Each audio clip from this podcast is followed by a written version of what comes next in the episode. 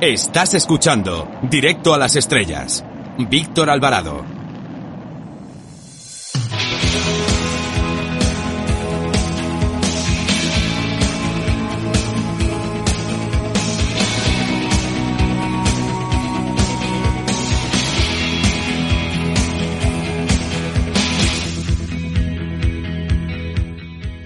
Eh, hola, soy Fernando Tejero y os mando un beso muy fuerte a todos los oyentes de, Directo a las Estrellas. Chao, se os quiere, chao.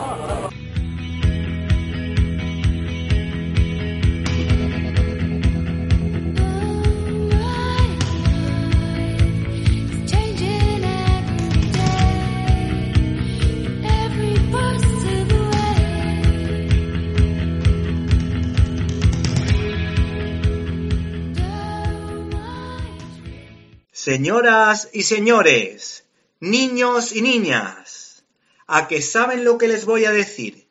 Efectivamente, yo me quedo en casa entretenido con los contenidos de Cine y Libertad y Directo a las Estrellas. Y con el lema nos podrán quitar nuestras tierras, pero no podrán quitarnos nuestra libertad. Aunque les pedimos disculpas con antelación por algunas deficiencias técnicas, ya que no podemos acceder al estudio de grabación cumpliendo con las exigencias sanitarias del momento y para proteger a personas mayores que viven en ese lugar. Esta semana abrimos el programa recomendando el libro Fahrenheit 451 editado por Minotauro. Probablemente Ray Bradbury entraría en ese selecto grupo de los grandes escritores de ciencia ficción recordado por Crónicas Marcianas y por Fahrenheit 451. Yo llevaba varios meses detrás de esta novela de la que me ha dado la impresión de ser un tanto irregular, pero que tiene momentos realmente brillantes. Sin embargo, esto tiene su explicación, porque Fahrenheit 451 surgió de cinco relatos cortos que fueron engarzados hábilmente por este escritor que escribió esta novela de 190 páginas en tan solo nueve días.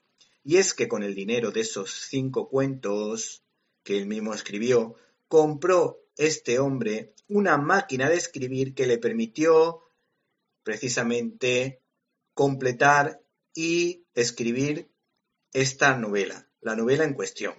Como dato curioso, mientras esta obra se estuvo gestando, Ray Bradbury recibió el encargo del director John Huston para escribir el guion de la inolvidable Moby Dick protagonizada por Gregory Peck.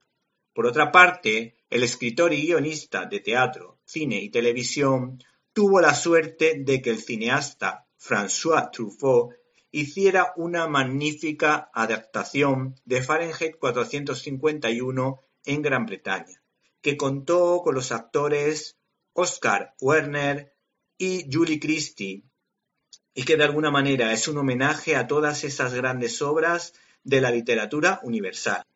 Finalmente, tanto novela como película presentan una cadencia similar, con momentos más desacertados y planos frente a otros realmente intensos. Sin embargo, en el libro las diferencias con respecto a la película radican en que en este ejemplar las referencias bíblicas son constantes, tanto a libros del Nuevo Testamento como por ejemplo los Evangelios, como los que hacen referencia a los libros del Antiguo Testamento. En cambio, tengo la impresión, si mal no recuerdo, que en esta gran película de François Truffaut el tema bíblico no está tan presente. Por otra parte, se trata de una crítica al nacionalsocialismo y al comunismo, en definitiva a los totalitarismos, que restringen las libertades, incluso impidiendo que el individuo pueda reflexionar sobre ciertos temas libremente en la intimidad.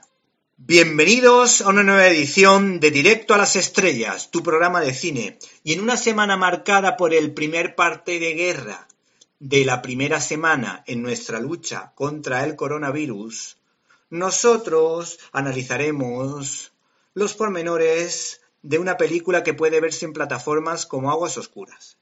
Les aconsejamos también que no se pierdan las entrevistas a Fernando Paz, autor de Antes que Nadie, y a Gerardo Castillo, autor de 12 matrimonios que hicieron historia. Sin olvidar nuestras secciones habituales como la firma de Jaime Pérez Laporta o nuestra sección de cómics. Para comentarios, dudas y sugerencias, puedes escribirnos a info arroba. Repito, info. Si no nos pudiste escuchar en directo y quieres hacerlo en diferido, puedes hacerlo a través de www.cinelibertad.com donde puedes encontrar todos los contenidos de este programa y otras cosillas que quizá te puedan interesar. Así que no te olvides de www.cinelibertad.com. Hemos recibido un correo electrónico de José María Carretero que nos recomienda la serie Así nos va, una historia para adultos, una historia de juicios que merece muchísimo la pena. Además, tan solo son cuatro capítulos. Por último, para comentarios, dudas y sugerencias, te repetimos nuestra dirección info arroba cinelibertad.com. Comenzamos.